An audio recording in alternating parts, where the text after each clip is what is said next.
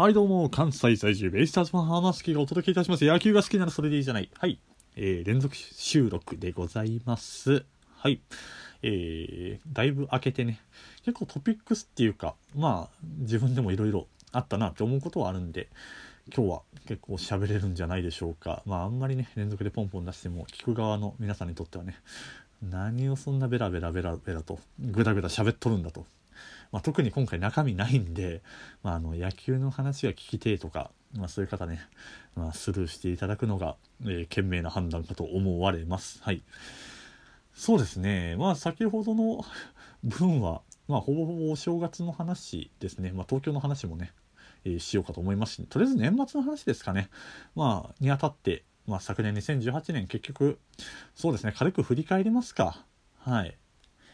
まあ、2018年どんな年でしたか皆さんね。まあめちゃくちゃすごい大きな転換あの転換期になったっていう人だったり、まあ、例えばあの私、まあ、幼なじみがね、えー今大阪の方いまして年末もねあの30日に、まあ、その美容師さんで私もともと今兵庫住んでて大阪に住んでたんですけどその大阪に住んでる頃の幼幼なじみなんですけど1個上でね同じマンションに住んでた1つ上のまあ幼なじみでまあ、今はずっとその髪切ってもらってましてでその幼なじみは去年そのや働いてる美容室の店長になって30歳でね店長になってしかも、えー結婚まで入籍までっていうことで、まあ、彼にとってはすごい大きい年だったなって、まあ、いろんなそういう話をね年末に髪切りに行ってまあ本当友達に会いに行く感覚ですよね。すごい喋りに行ってるんです切ってもらってる間ひたすらずっと1時間喋ってるんでまあお互いの近況報告だったりそんな話をするんですけどまあ2018年すごい年やったねっていう話をねしててあそんなね店の店長になってしかも結婚もってなるとまあ公私ともにっていうことですかね、えーすごい充実っぷりだなと、まあ、そうやって充実してる人もいればですよ。まあ今年はやりたいことあんまりできなかったなとか、うん、いいことなかったかもねみたいな人も多いと思いますし、まあ、私浜好きですね、えー2018年まあいろいろ遊びましたね、うん、いろんなとこに行きましたしいろんなイベントも参加してみたりとか。まあ楽しみました楽しみましたが、まあ、トータルで振り返りますとですねえーうん、何があったかな、えー2月に、えー約1年付き合った彼女に振られる。はい。2月に振られる。そしてなんやかんやって、えー応援する横浜 DeNA ベイスターズが、まあ優勝も期待されるシーズンだったにもかかわらず B クラスに終わる。はい。えー結論といたしまして2018年クソやなと。はい。ファック、えーろくでもねえ年だったと。いやいやいやまあ一緒にねいろいろ楽しんでいただいたまあ遊んでいただいたり楽しませていただいた皆様には、えー申し訳ない言い方になりますけれどもいやいやいいことも楽しいこともいっぱいありましたけども、まあ、マイナスのポイントがでかすぎたね。はい。2018年はクソだったということで。はい。いやーなんでまあそんなね振り返ってダメだった年って言い切れちゃうぐらいなんで2019年はじゃあその下を行くことはないだろうと。はい。まあそのためにもより一層ね自分磨いていきますよ。はい。まあ外も中身もね。いやいやいやいや。そうね2018年は。まあでもそうですね。一番多分過去で野球を見に行ったんじゃないでしょうか。うん。観戦にね。まあ年々増えてる。感染回数増えていってるし見るものがどんどんマニアックになってるんですけどあのその高校野球でも甲子園大会以外の方が多分見てるんでその県大会ね、まあ、近畿大会とか、まあ、兵庫県大会の1回戦2回戦ぐらいから見るようになったんで、まあ、そのうち中国中学のボーイズとか見に行くんじゃないかって自分でも思ってるんですけど、まあ、あとは社会人野球とかね含めて。多分去年は20試合以上は見てるんじゃないですかね。うん、まあ、プロ野球もガンガン見に行ってますし、ベイスターズ以外の試合も見に行ってるんでね、やっぱりね、関西住んでるとベイスターズの試合見れるのも結構限られちゃうんで、あれなんですけど、まあ、阪神・巨人に2回見に行くっていうのもあったりね、なんでやって思うんですけど、まあ、あとオリックスの試合を見に行ったりですね。はい。まあ、それは今年も変わらずですね、はい。まあ一度でいいんでね、あの、キャンプに見に行ってみたいなと、沖縄行きたいですけど、まあ、まとまった休みが取れないんでね、まあなかなか難しいんですけどね、えー、野球好きである以上、やっぱりキャンプは見に行ってみたいなと思う次第でございます。今年もね、えー、ガンガン見に行けたらなと。あとそうですね、去年は、うん、まあ音楽関係って言いますかね、うん、まあこの1年で急速にアイドル、まあ、ハロープロジェクト、ひいてもモーニング娘。にドハマりした年でしたんで、まあ、お友達の影響でね。うん。いや、コンサートにも2回行ったりとかもありましたし、まあ、どんどん魅力にはまっていってますねっていうところで、まあ、この正月年明けからもガンガン動画とかね、いや、年末にね、ポチって、正月明けにその CD、ブルーレイ届いたりですね、いやいやいや、楽しんでたりですね。あと音楽関係で言うと、あのー、まあ、好きなシンガーソングライターさんである荒牧亮さんですね。東京でを拠点に活動されてる荒牧亮さんの、まあ、そういう活動で大阪に来られた時とかにできるだけ見に行ったりっていうのがあるんですけどその関係で去年エマージェンザっていうねあのまあ、これから売れていくよっていう人たちが、まあ、世界新、まあ、これから羽ばたいていこうっていう人たちが、まあ、大きな舞台に出演するチャンスをめぐって競い合うっていう大会がね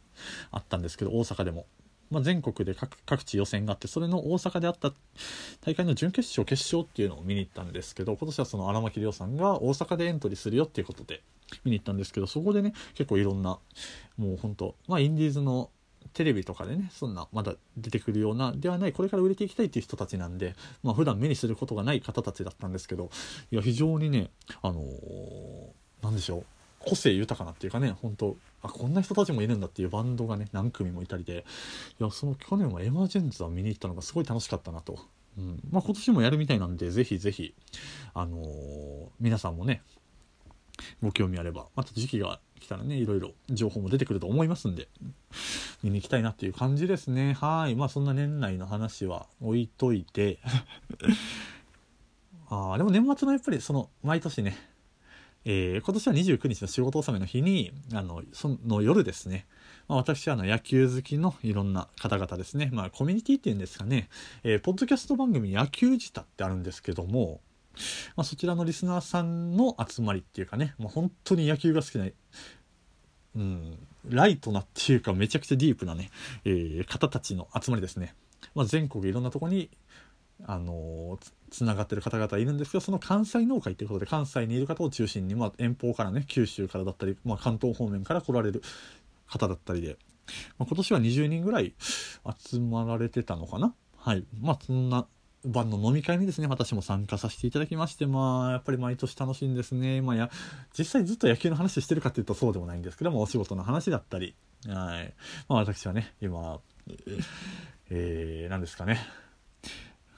恋愛事情で瞑想してるところなんで、まあそんなお話をしてしたりですね、えー、本当に大人の皆様に可愛がっていただきですよ。いや、ほんと楽しい楽しいですね。まあ、私の普段聞いてるポッドキャストのね、えー、いろんな番組ね、まあ、番組名出しますとタイガースキャストだったり、まあ、千客万来ダメ元の話だったりクラブルーターズですか、まあ、だったり、えー、皆様にねぜひ知っていただきたい番組の数々があるんですけども、まあ、そんな番組を配信していただいている方々とね実際お会いして、まあ、一緒にお酒飲んだりっていうことで、まあ、非常に有意義な時間ですと。はい。29日はそういう感じで仕事終わって直行で大阪行って飲み会ってっていう感じでね、はい。でその飲み会はね、今年は僕は1次会でさっと引いて帰って、まあ兄ちゃんの家にね、泊めてもらうんで、あんまり遅い時間に行ったら申し訳ないなって思って帰るんですけど、なぜかね、兄ちゃんがその日、兄ちゃんも仕事納めでね、えー、その兄ちゃんの会社の忘年会やってるけど来るかって呼ばれて、はい。なぜか兄ちゃんの会社の忘年会に行くと。はい。まあ、29日は早速よう飲みましたね。はい。まあ、年末年始通して飲んでましたけど、で、翌日の30日はその前日、その野球好きの集まりで、えー、九州から来られてたね、えー、っと、ポッドキャスト番組、えー、ホークスキャストっていう番組あるんですけど、そちらでね、MC やっておられる杉田さんという方がおられるんですけどまあ、その方がね、まだ大阪でおられる情報をツイッターで掴んだので、まあまあ、メッセージ送ってね、捕ま、捕まえるっていう表現が正しいかわかんないんですけど、まあ、お昼ね、一緒にご飯させていただいて、まあそこでもね、まあまたの昼飲みしてるんですけど、いやー、楽しいですね。いろんなお話させていただいて、まあ野球の話もそうですし、結構仕事の話なんかもね、させていただいたりで、うん。いやいやいや、非常に。まあ、で、そのまあ、杉田さんとお会いする前にね、そのさっき言った幼なじみの美容師さんにね、まあ、美容室行って幼馴染とここに行って髪切ってもらってよくいっぱい喋ってということで、まあ、この年末、まあ、年始含めてたくさんの、ね、方にね、まあ、会って喋ってっていうのができたんで非常に充実してましたね。で30日はその後はまあ買い物ブラブラしたりですね、